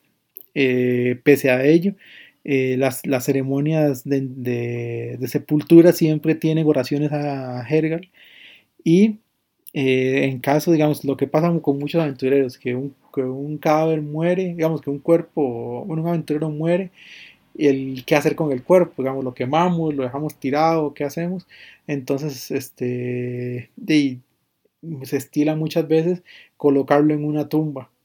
Y a veces, digamos, si no se tiene para poner el nombre en la tumba, lo que los, la gente que cree en Hergal o, la usanza tradicional es escribir el nombre del, del, del, muerto en un papel, enrollarlo y metérselo en la boca como una forma de que cuando, cuando llegue el momento de que Hergal lo vaya a apuntar, este, el nombre esté registrado y él lo tenga en la boca. Eh, básicamente, digamos, si nosotros quisiéramos usar a Hergal dentro de, una, de una campaña o, dentro de algún background, digamos, por ejemplo, nos serviría para alguna, algún personaje que crea en el eh, que crea en el uso de los undeads y que sea y que tenga una naturaleza violenta, por decirlo de alguna forma, o que no vea con malos ojos la eliminación de grandes grupos de personas. Y si lo quisiéramos usar, digamos, como para un one shot o alguna campaña, hay dos opciones que se me ocurren, digamos. Una sería, este, y la más clásica, eh, que la gente, digamos, que hay alguien que se desconoce si murió, si se, murió o no. sea, tal vez este, la pari mató a su enemigo o creen que lo mató, pero hay una sospecha de que el bicho no murió, sino que él, había usado un hechizo de sustitución o de clonación y que lo que ellos mataron fue un clon del Mae y que el cuerpo de esa persona está en otro lugar y que se va a volver a levantar y la pari tiene que estar absolutamente segura de que ese Mae se murió. Entonces, en ese caso se podría hacer una historia corta, un one shot, en el cual los, los, los personajes después de, ver todas esas cosas van al inframundo a buscar a Hergal para poder ver, revisar los libros para asegurarse de que el nombre del mae que ellos mataron está apuntado en los libros y que ya ese tipo se murió. Otra podría ser, y ya fantaseando un poquillo más, sería digamos, darle a algún ítem de Hergal o algo una habilidad de, causar, de causar daño o causar muerte y que haya sido robado. Entonces que sea fundamental recuperarlo antes de que los maes que lo robaron hagan, un hagan destrozos con este, la información que fue sustraída de este notario de la muerte, por decirlo de alguna forma.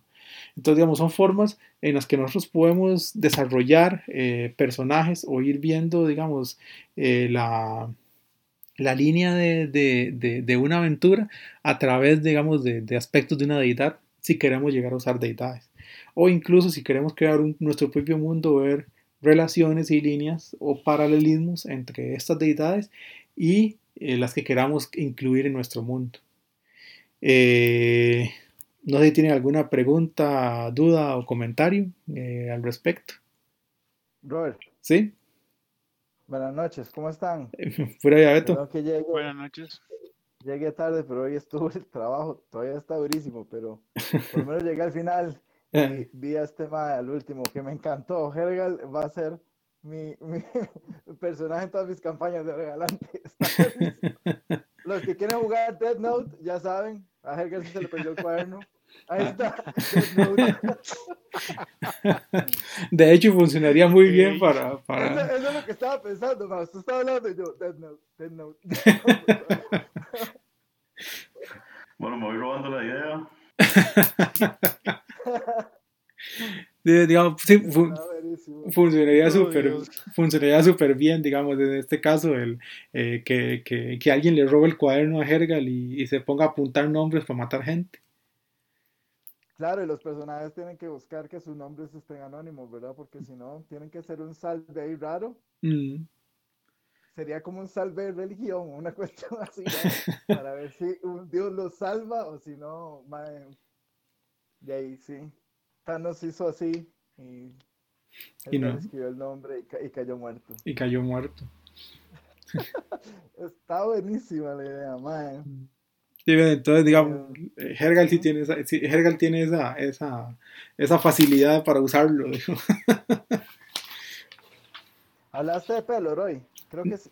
Oh, Dios.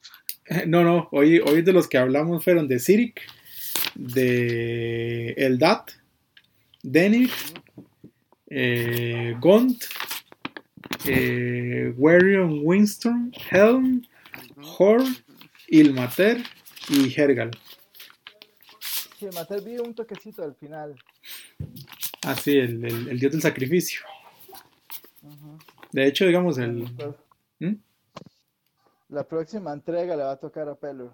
Eh, pues, es posible. es posible. Es uno de mis dioses favoritos. Rodori, entonces los de Imatel básicamente es la Cruz Roja. Más o menos, sí. De hecho, este, lo simpático es eso, digamos, que tanto goblins como tanto los goblins como los orcos o otras facciones pueden llegar, digamos, a respetarlos y a no hacerles daño en el sentido en el que ellos atienden a todos. Rojo en tiempos de guerra. Más o menos. pregunta, todos los, este, a lo que está anotando, no sé si este tal vez es porque falta de ver gente, que la mayoría de los dioses, este, en los tiempos difíciles y todo, que se transformaron de eso, eran humanos. digamos, no, no son todos. No todos, no todos. Este, el, el asunto pasa de... Malar, que es una bestia. Ajá, correcto. Y digamos, por ejemplo, digamos el caso de Hergal, Hergal era una deidad muchísimo antes de, de, de los tiempos de, de, de los tiempos de, este, de problemas. Incluso también pasa, por ejemplo, con Ilmater. Ilmater también era una deidad este, muchísimo antes de eso. Hay algunos que sí, que llegan, digamos, los, los que han ascendido desde de mortal a Dios, por lo general fueron durante la época del el periodo de, los, de problemas que consiguieron ascender a esa categoría, pero este, los demás no. Como en el caso este, del cazador, el ranger, este, ¿cómo es que se llama? Eh, el dios de los rangers. Él es Warren. La boca de... Warren. Eso. La boca de. Ese, Warren Winstrom. Warren Winstrom. pero digamos, este, qué tan débiles este, bajaron cuando los dioses para que los, para que así los haya podido ir a cazar y matar. Digamos que, en, el, en este caso, digamos, para ser dioses estaban debilitados, pero aún así este, el poder que ellos tenían era muchísimo, eh, eh, muy superior con comparación a, a un, a, un aventurero normal, digamos. O sea, ese solo, solo, solo, solo aventureros muy, muy destacados podían hacer frente a un avatar de los dioses y derrotarlo. Y el caso de Weiron destacó porque él, él no, él no lo mató una vez, lo mató como siete, ocho veces. Eh, me básic- imagino que José, seguro, José, ¿sí? cuando no estés hablando, ponerle mute porque te estaba muteando y hay un eco. Ah, ok, ok, ok. Y se está grabando todo esto. Sí, digamos, en, el, ca- en, en ese caso del caso de Weiron, este, ahí el, el, el, el, tipo se dedicó a cazar a, a la manifestación de Malar y, y- y no fue una sola vez, digamos, el tipo la, la digamos, lo mataba, lo rastreaba, lo volvía a matar y, lo, y así lo persiguió por todo el continente. Y en todas las peleas siempre le ganaba. Entonces por ahí es por donde viene, digamos, el hecho de que Mieliki le reconociese como, como, como- alguien tan poderoso como para poder ascender a, a, a una, a ser, a ser Dios. Entonces, como para una misión de una cacería o algo, este, entonces un ranger se encomendaría a él. Sí, sí, se encomendaría a él. Incluso, digamos, si quisiéramos hacer una aventura, digamos, o un one shot de una competencia de cacería, posiblemente la competencia de cacería sería dedicada a, a esta deidad, sobre todo si se realiza en el norte. Ah, ok, ok, listo, por bien. No sé si... En el norte. Sí, en el norte. Uy, mae, no me diga. Sí, Voy. le digo. Voy con esa para la que viene. Buenísima. Eh, la- ¿Cuándo es que la- sale? Pro- eh, 15 de septiembre, mae, la independencia. El 15 de septiembre sale. Apenas para jugarlo. Y Apenas. pues, por cierto, hoy estuve hablando con José, viene, vienen los ladrillitos de, de minis. Estamos haciendo ya el pedido. Ah, bueno. Em, no, no se ha hecho pedido de libros, pero si alguien quiere el libro, que, me, que le avise a José eh, para, que, para que José le haga ahí la, la preorden. Eh, ya la preorden está en D&D Beyond y por cierto, yo no lo he comprado, pero lo iba a hacer ahora. Eh, le dan unos daditos a uno, resulta. Unos dados de hielo. los que tienen. Sí, ya, ya lo, ya lo compras todos. No, no lo compré. El, estoy, el- quiero, voy a comprarlo, pero todavía no lo, no lo he comprado. Ah, yo voy en eso, está demasiado, demasiado lindo.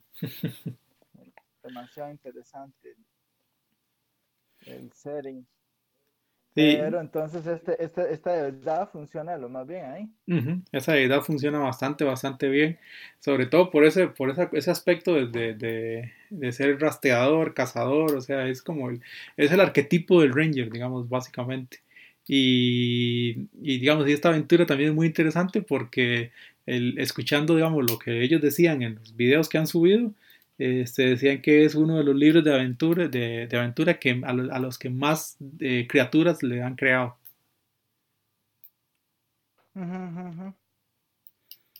Sí, que también agarraron versiones de las criaturas. Y... Sí, las readaptaron. exacto, para, digamos, está el, el, el, Oliver y ahora hay un Oliver Frozen Oliver o, o, un Oliver de, de, ¿cómo es que se llama? De, de las nieves. Sí, entonces digamos, e, eso está muy interesante y más ahora, digamos, si, si José trae las, lo, lo, las, las cajas de figuras. ¿Mm? Son como las versiones de Pokémon. Algo así, más o menos. más o menos, va por esa línea. Sí, pero en lugar de una zona tropical, una zona bien helada. no, ustedes no vieron tiene algo, tiene algo de Frozen Throne, pero eh, tiene algo ahí de Rasga Norte también. Pero ustedes no vieron los juegos. Eh, que yo les, bueno, yo les puse unos links de lo del día de la nariz roja en Estados Unidos que hicieron el, el D&D Live del 2020. Hay como cinco juegos, están en la página, en la cuenta de, de, de YouTube de D&D. Eh, está buenísimo, buenísimos. Eh, pero todas las aventuras, eh, digamos, esta zona, ¿cómo es que se llama? Wildermount, creo que es como llama. No, ese es el otro lado. No, ese se llama Icewinder. Icewinder. Ice, Icewinder, gracias.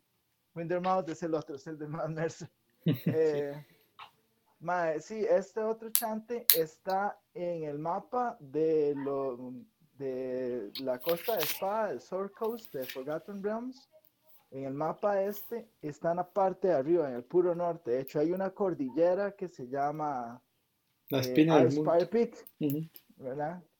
Em, que está ahí, que es lo que separa a, a, esta región. Y esa región queda completamente aislada. Entonces hay 10, 10 pueblitos, 10 settlements que le llaman los eh, Ten Towns, los, 10 pueblos, y entonces de ahí es donde se origina la vara, pero el, el setting es como, eh, estás cortado del resto del mundo, los recursos son limitados y eh, hace un frío de la grandísima. Y en la oscuridad también es, o sea, toda la idea de la paranoia, de la paranoia, perdón, y la y, es, y estar aislado y lo peligroso el, del ambiente en sí. quién sabe qué, qué tan divertido va a ser hacer un... yo, yo, estoy corriendo The Dragon of Ice Power Peak, man. Son momentos y lo pegamos. sí, es que... Lleguele, lleguele. Es que Ice Power Peak, si no me equivoco, sí, es lo que está en el norte. Ajá, correcto. De hecho, eh, todo lo de Fandalin, y las minas perdidas de Fandalin también está ahí. Sí, sí, sí, sí. Claro, tenés que subir por Winter, o sea, todavía más arriba, pero ma, es interesante. Em, sí, sí, exacto. Y los que no tienen dados, si quieren comprar dados, hay unos dados en la tienda, aprovechando el anuncio. Eh, aquí quedan dos, pues yo me voy a comprar uno.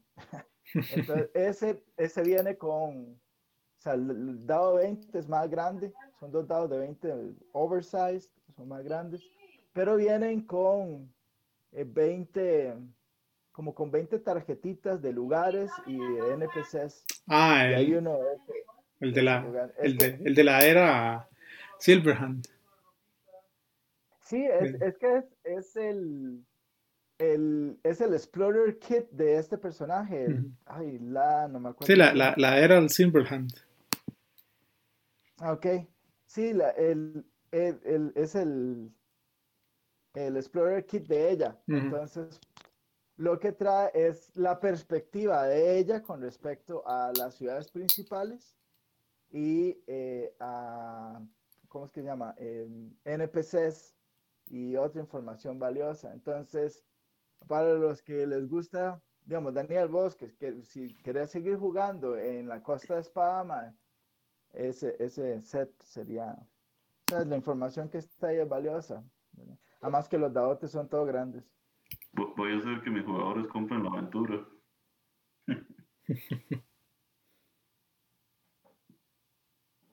Lo peor de todo es que sí lo hacen, ¿no?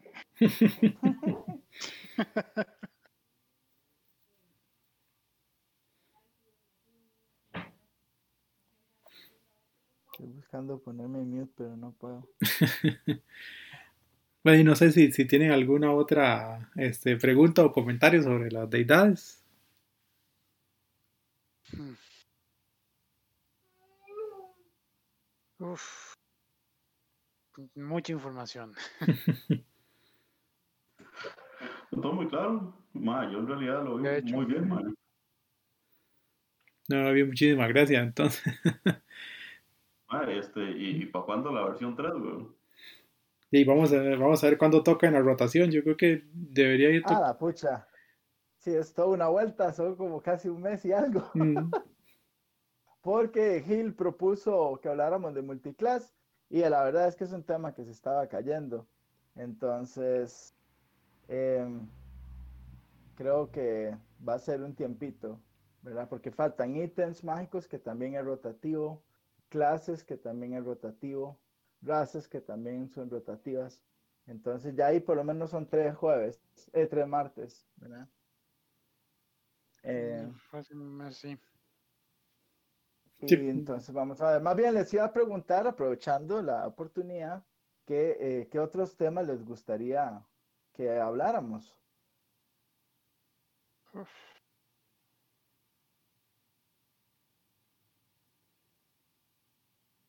No, el momento que más, el que más me llamó la atención fue el de multiclase y ya, ya está en la lista, entonces. Sí, multiclase, ese, bueno, puña. Eso también podemos hacerlo rotativo para incluir algunas ideas. Pero en sí, eh, hablar de multiclass puede, puede ser, digamos, podríamos tener una sola edición para hablar sobre qué es multiclass, cuáles son las reglas del multiclaseo, ¿verdad? ¿Qué significa multiclasear? ¿Qué cosas ganas y qué cosas pierdes? ¿verdad? Y em, Después eh, se pueden hablar de diferentes armados, ¿verdad? O tal vez podríamos más bien hablar una de eh, multiclass y después tener una rotativa de armados. Entonces viene una persona y habla de dos o tres armados interesantes, ¿verdad? Eh, pueden ser multiclaseos o no. creo que eso también es, es interesante. No sé qué les parece la idea. Mm. De hecho, suena bien. A mí me parece bien también. Suena interesante. de hecho, a mí me gustaría proponer otro. Eh, más como para, para, para primerizos, porque creo que ya vemos varios ahí, mae. Eh, como hacer, ¿cómo sería? No un resumen, sino una, sería más bien como, como una, digamos, mini aventura o explicar una de las aventuras que están saliendo. Por ejemplo, ahora que hablábamos de las minas perdidas de Phandalin o las de, las de, eh, ¿cómo se llama? Dragon of Ice Fire Peak. Y quisiéramos como un overview de la aventura, más para que la gente esté eh, como que sepa lo que, de lo que trata la aventura para que lo vayan a correr ellos. Ahora bien, hay un montón, y la que viene nueva del libro, ahora en septiembre, eso se ve bien pichudo, está a ver, está un montón, y eso da para un montón, va para años de estar jugando, Pero tal vez como la gente que ya las ha corrido, las de Everon, por ejemplo, hay Romo ha corrido varias, como para como para darle una idea de, las, de los tipos de aventuras que hay y lo que la gente le gustaría jugar esa, se, digamos, se puede hacer una, digamos, en una tertulia se podría hablar de, una, de unas dos o tres de las aventuras así, este, rápido, digamos, como por encima para que, vaya, para que valoren, digamos, lo que, las implicaciones que tienen. Yo creo que sí se, se puede hacer y puede ser interesante. Sería interesante tal vez, que hicieran como, qué sé yo, este, las pusieran por clases, este, aventuras fáciles, este, que puede correr un primerizo, medias, intermedias y ya avanzadas. Sí, esa idea, esa está interesante. eh, podríamos pedirle... inclusive. Ajá.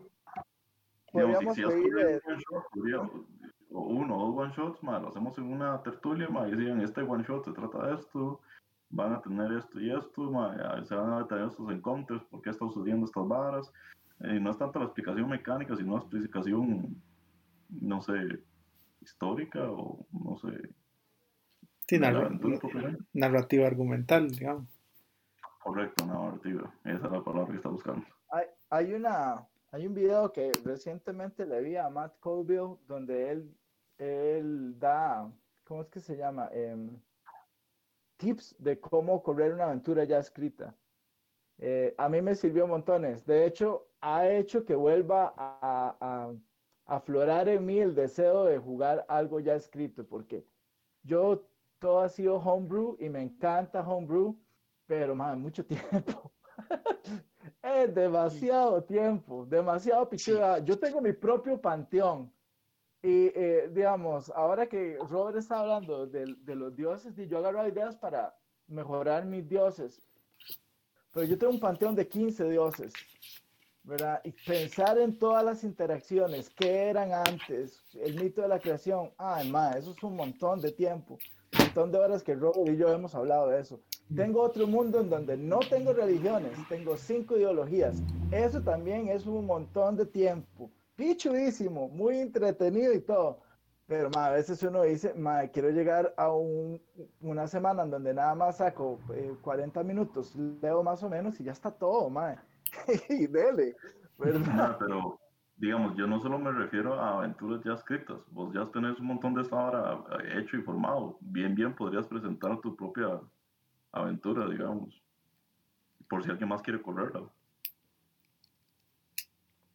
eso está interesante. Yo, yo tengo escrito un arco, el primer arco de la campaña que hicimos en el, en el, en el, en el mundo de Diego. Ya no sé, cuántos de los que están acá conocen esa historia. Pero cuando nosotros empezamos, eh, tuvimos que empezar, o sea, el éxito de la vara fue muchísimo más fuerte que nuestra planificación.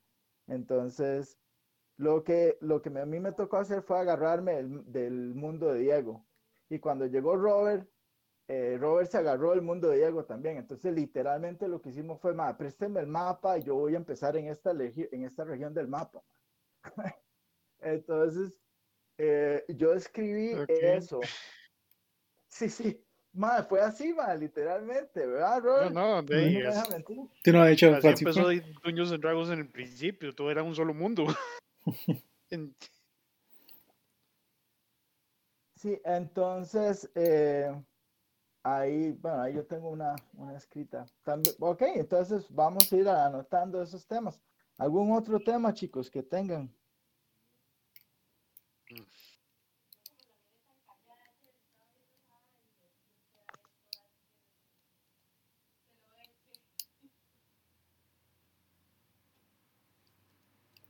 Bueno, digamos, a mí cuando, cuando, cuando ya esta cuestión de los dioses termine y todo, a mí me gustaría empezar otro, otra tertulia este, rotativa, pero sobre monstruos.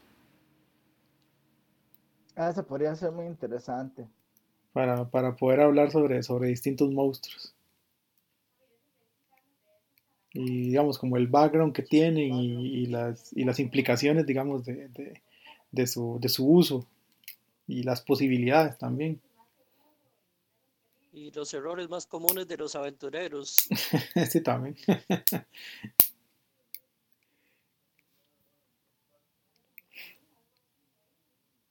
El que se le ocurra tirarle fireball a un primario fuego. bueno, es, es, que digamos, con respecto a eso, si ustedes quieren, podemos hablar, podemos hablar de todo lo que ustedes quieren que hablemos. ¿Verdad? Eh, ya, ya tuvimos un, ¿cómo es que se llama? Un taller sobre monstruos. Eh, definitivamente cada vara, o sea, entre más tertulias pasan, más me doy cuenta de que todo el juego tiene mucho olor, ¿verdad? Entonces, detrás de cada clase hay, hay un flavor, hay un montón de cosas, detrás de cada raza igual hay. Y lo mismo con los dioses. Eh, a mí me gustaría, ahora que estaba pensando, tal vez que Alex nos diera eh, una lección de historia de Forgotten Realms, que él lo conoce a tapa y de tapa a tapa. Yo solo conozco partes de la Costa de Espada y algunas partes, digamos, Neverwinter, de lo que jugué en Neverwinter Nights y lo que he visto en algunas cosas. Eh, bueno, Fandalin porque he jugado las dos aventuras estas, eh, ¿verdad? Eh, pero de Baldur's Gate no conozco mucho, no jugué a Venus, entonces no conozco mucho. no jugué Dragon Haste, entonces tampoco sé nada de Waterdeep. Solo para que tengas una idea de lo que es Baldur's Gate, imagínense Ciudad Gótica sin Batman. medio del infierno, wow. Más o menos. sea, yo sí sé más o menos lo que ha pasado en las varas, ¿verdad?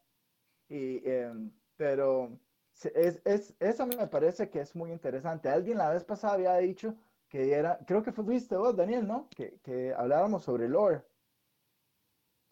Más, sí. También lo recuerdo. También si se pudiera hablar de este de aquella que siempre paso pidiendo este esa este Dark este Dark Song. Dark Song. Ok, eso es un setting diferente, podríamos, incluso sería, sería bueno, eh, Robert, ¿Sí? tal vez eh, eh, evitar, perdón, evitar, no, invitar a Emma. A Emma, que le gusta tanto el, el, setting para que venga a hablarnos del setting. Yo he querido invitar a Errol, que es el, el, la cabeza, el miembro fundador de la cueva, pero él estaba yendo a clases y tal vez yo creo que ahora van a ir a vacaciones, tal vez pueda venir a hablarnos de Everon. tal, gusta mucho. tal vez ahora que vienen las vacaciones de la U, eh, había, que hablar con Emma, pero yo creo que, que ya ahora en vacaciones Emma sí se apunta. Sí, porque a lo que he escuchado yo no, yo no lo puedo jugar porque estaba yo con otra cosa, pero estaba con mis panditas. Pero me, me, parece muy interesante el, el, setting, ¿verdad? Todo lo que vos me habías contado, la cuestión de la magia alrededor y de... Es algo parecido, eso me sonó a Dragon Age 1, no sé si lo jugaron. Sí. sí. Donde los magos son como, como esta magia de sangre, lo ven así de, de reojo. Está interesante. Sería, sería bueno. Voy a, voy a apuntarlo, José Denis, y voy a, bueno, Robert me va a ayudar. sí, sí, yo, De ahí cuando se pueda, más porque encima es que esa de este serie más demasiado bueno, más ojalá ya lo tiren a quinta. Como yo te digo, yo, vean, muchas de las balas que están escribiendo ya lo habían tirado para 3.5 o ediciones anteriores, digamos. Eh, esta, esta campaña que viene nueva, eh, ya de Icewind Dale, ya eso lo habían abarcado en otras expansiones, ¿verdad? Everon lo habían sacado en otras expansiones, en, otras ediciones, perdón. Entonces yo creo que eh, lo más están dando cuenta de que Quinta es una mina de oro y van a seguir sacando, o sea, están sacando. ¿Cuántos libros sacaron el año pasado, Robert? Como tres. Creo que tres. Ya ahorita no. Y ya nosotros llevamos tres este año. Si no me equivoco, sí, porque eh, Wintermount salió para cuando empezó este pilingue y no pudimos hacer la vara. Correcto. Eh, después salió eh, Teros y ahora va a salir esta. ¿Verdad? Creo que cuidado y no sacan una más en diciembre. Sí, no sería raro que sacaran un, algo más para diciembre. Es que esa Darson lo que me gustó es así, este, la parte oscura, este, cómo se maneja el setting y la parte que la magia está de prácticamente este sos este marcados y usas magia arcana, este tenés un blanco sobre su cabeza. No sé qué settings en, en Forgotten hay parecido a eso. Donde la magia sea prohibida. No, no, ninguno. Bueno, que yo sepa, no. En Forgotten Realms, no. No, me refería más este, al ámbito así, este oscuro que se ve en Darson. Y así medio catastrófico. Que tal vez, este, a vernos. Mm, no, no, digamos, digo que al nivel de Darson, ninguno.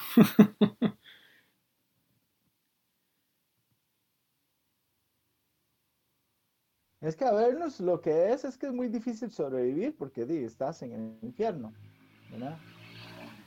Y, em, y el flavor de la vara esta de los de la guerra de sangre y, los War Machine que son súper interesantes y la vara de las monedas y todo el flavor alrededor de eso, ¿verdad? Pero no lo veo, o sea, esta idea de que la magia sea prohibida, un mundo sin magia, de hecho, a mí la idea no me llamaba mucho la atención hasta que estuve hablando con Manuel afuera en la tienda ese mismo día y me explicó un poco.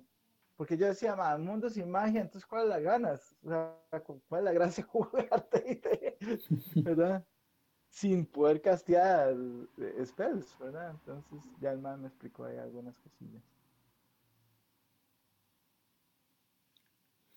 Listo. Bueno, gente, por ahí estuvo muy buena la charla. Gracias a Romori ahí que la dio. Yo ya me desconecto.